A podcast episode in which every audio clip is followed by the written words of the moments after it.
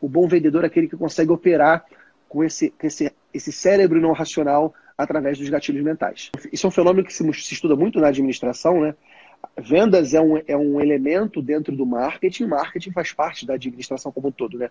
Então, vendas é ciência também, não é só arte, como muitas pessoas defendem. Vendas é ciência também. E nessa ciência, fala-se muito dessa mudança, né? Porque antigamente existia uma demanda da sociedade muito grande e a oferta de produto e serviço não era suficiente. Então, não precisava ter muito esforço de venda, era quase que tirar pedido.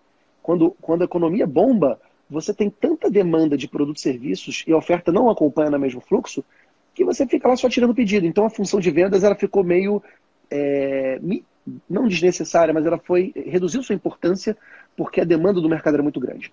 Quando chega o um momento de recessão, né, o que, que a recessão é? Justamente uma demanda caindo, né, reprimindo. Você começa a ter uma necessidade de um esforço de vendas maior, porque você passa a ter que competir aquele cliente com seus concorrentes. E junto a isso, existe uma transformação muito grande acontecendo hoje em todos os mercados, não só no mercado contábil, mas em todos os outros. A internet ela mudou o comportamento de consumo dos, do, das pessoas. Né? Antigamente, o vendedor ele detinha toda a informação dos produtos e serviços, da solução do problema. E o cliente ele chegava mais vulnerável. O cliente, pegando um exemplo, né? supongamos que eu vou comprar uma câmera, quero comprar uma câmera para gravar vídeos. O cliente ele chegava com, com menos informação e o, o, vendedor, ele ensinava para o cliente aquilo. Não, essa lente faz isso, a câmera faz aquilo. E convencia ele, né? persuadia o cliente. O que aconteceu depois da internet?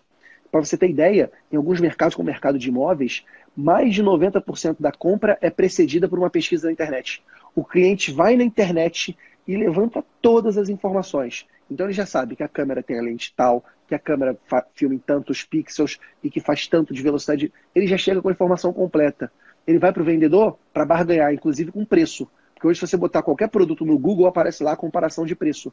Então, vendas ficou um jogo complexo depois que a internet invadiu as pessoas, porque todos os consumidores passaram a ter informação. Informação rápida, informação disponível, informação atualizada. E isso aumentou ainda mais a importância de você ter um bom vendedor no seu time. Porque o bom vendedor é aquele cara que não só conquista a cabeça, depois eu posso explicar um pouco melhor, né? não só conquista o cérebro do Einstein, mas conquista o coração, o cérebro da princesa, o cérebro do macaco, os instintos. O bom vendedor é aquele que consegue operar com esse, esse, esse cérebro não racional através dos gatilhos mentais.